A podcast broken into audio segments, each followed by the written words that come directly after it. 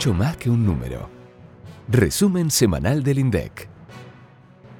Buenos días, buenas tardes y buenas noches. Bienvenidos y bienvenidas a la edición número 19 de Mucho más que un número, el resumen semanal estadístico del INDEC.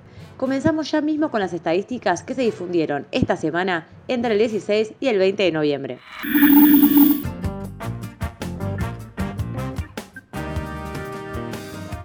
Arrancamos el lunes con una novedad que queremos compartirte. Estrenamos una nueva publicación sobre los patentamientos de vehículos, con la serie mensual desde enero de 2014 a septiembre de este año. ¿De qué se trata este procesamiento estadístico? Desde el INDEC elaboramos un conjunto de índices para medir la evolución mensual de nuevos patentamientos de automóviles, de transporte y carga, como camiones, casas rodantes y ómnibus, de acoplados, de motovehículos y de maquinaria agrícola, vial e industrial, categoría que abreviamos bajo la sigla MAVI. Los índices se elaboran a partir de registros administrativos, es decir que no se trata de una encuesta, sino que cubre el universo completo de inscripciones iniciales en todo el territorio nacional. Vas a poder acceder a la información a través de un sistema de visualización interactivo, donde podrás ver las series sin la estacionalidad y las de tendencia ciclo, la desagregación por categoría de vehículo, si es nacional o importado, y la provincia en la que fue registrada por primera vez la inscripción. Te dejamos el enlace de la metodología y de la página al final de este capítulo, para que puedas conocer, por ejemplo, que en el mes de septiembre se patentaron 29.658 motovehículos. Esto significó un crecimiento de 49,2% con relación al mismo mes del año anterior, pero si comparamos el acumulado del año respecto al igual periodo de 2019, tuvo una baja de 27,1%. ¿Querés conocer las estadísticas de autos y acoplados? Ya sabes lo que tenés que hacer. Esta semana también difundimos el dato más reciente de la utilización de la capacidad instalada en la industria. En septiembre fue de 60,8% en su nivel general, superior no solo al mes pasado, sino también al registrado el mismo mes del año pasado, cuando fue de 57,7%. La principal incidencia positiva correspondió al bloque de sustancias y productos químicos, debido en parte al mayor nivel de elaboración de productos de higiene personal y de limpieza. Así, la utilización de la capacidad instalada del bloque llegó a 69,8% en septiembre. Pero el rubro que presentó el mayor uso de su capacidad productiva fue productos minerales no metálicos, con un 77,8%, vinculado principalmente a la mayor fabricación de materiales para la construcción, como cemento, ladrillos huecos y vidrio. En cambio, la industria metalmecánica, sin considerar la automotriz, es decir, la ligada a la fabricación de maquinarias y aparatos, presentó el de menor uso de su potencial con un 44,7%. El lunes finalizó con la difusión del indicador sintético de servicios públicos, el ISSP, correspondiente a agosto de 2020, que registró una caída de 16,8% respecto al mismo mes del año anterior. Aunque las siete categorías de servicios que componen el índice disminuyeron respecto al año pasado, la mayoría mostró subas en la comparación mensual. En particular, se destacó el transporte de pasajeros, que aumentó 15,5%, y los peajes, con una suba de 7,3% respecto de julio. Te dejamos el enlace para que puedas consultar las series que componen el indicador desde enero de 2012 hasta el periodo de referencia de este último informe en los cuadros que se encuentran en formato digital. La semana continuó con la publicación del valor de las canastas básicas, alimentaria y total del mes de octubre de 2020.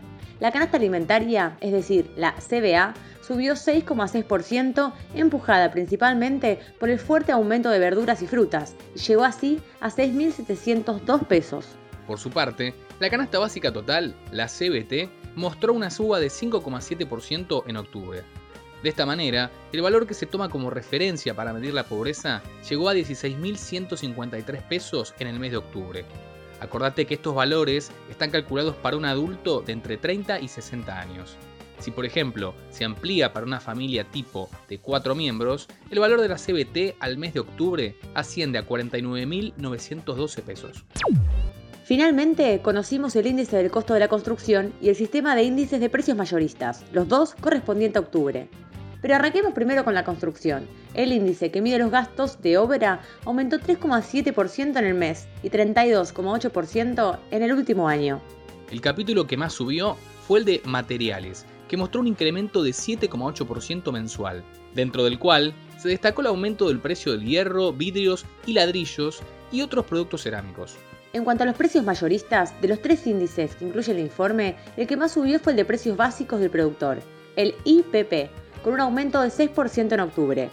De hecho, en la comparación con el mismo mes del año pasado, también fue el de mayor incremento, subió 39,2%.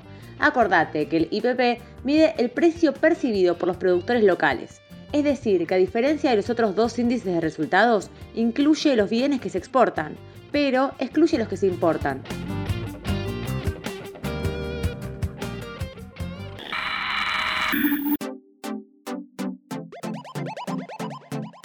Llegamos a Marco de Referencia, la sección donde ustedes, los oyentes de mucho más que un número, deciden los temas que se van a tratar en la sección y que son contestados nada más y nada menos que por el director del INDEC, Marco Labaña.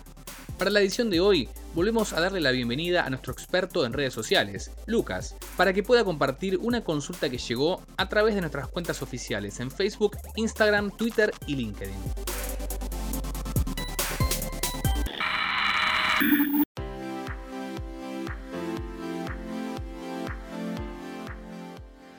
Hola nuevamente a todos y todas. Hemos estado recibiendo varias preguntas relacionadas con el CNE, más que nada sobre quiénes tienen que participar del censo. ¿Cómo están? A ver, la primera etapa del Censo Nacional Económico 2020-2021 comenzará a partir del 30 de noviembre de este año. El CNE, como lo llamamos dentro del INDEC, es un relevamiento estadístico que se realiza a todos los agentes económicos con actividad en el país y que están registrados, tanto sean productores de bienes o de servicios. Incluye sociedades financieras y no financieras, instituciones sin fines de lucro y a todas las personas que ejerzan la actividad bajo el régimen de monotributo o como trabajadores autónomos. Es un abanico muy amplio porque además de las empresas tradicionales también se incluyen a los clubes, a las ONG y también a todos los pequeños comercios a su nombre o, eh, o profesionales y emprendedores independientes.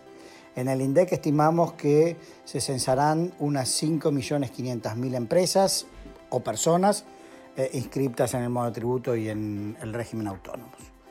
Uno de los aspectos más novedosos, si se quiere, de este operativo es que es un censo 100% digital mediante un cuestionario en línea que nosotros lo denominamos el ICNE.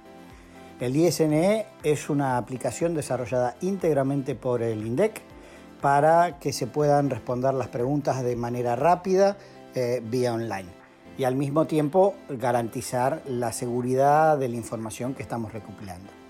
A partir del martes vas a encontrar mucha más información en el sitio web que estamos creando especialmente para el censo económico. Estate atento a los canales de comunicación oficiales para ver el nombre del enlace del censo económico. Y como siempre te decimos, si tenés alguna duda puntual, nos podés contactar por nuestras redes sociales o también por vía del WhatsApp. Muchas gracias.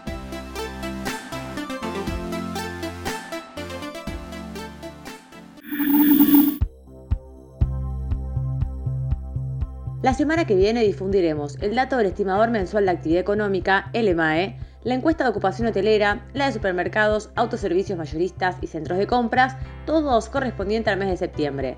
También publicaremos el informe de la industria de maquinaria agrícola y la encuesta de comercios electrodomésticos y artículos para el hogar, ambos correspondientes al tercer trimestre. Y por último, uno de nuestros informes más demandados, el intercambio comercial argentino, el ICA, con los datos del mes de octubre. Hasta el viernes que viene. Y como les decimos siempre, recuerden prestar atención que las estadísticas están en todos lados y acá se las contamos.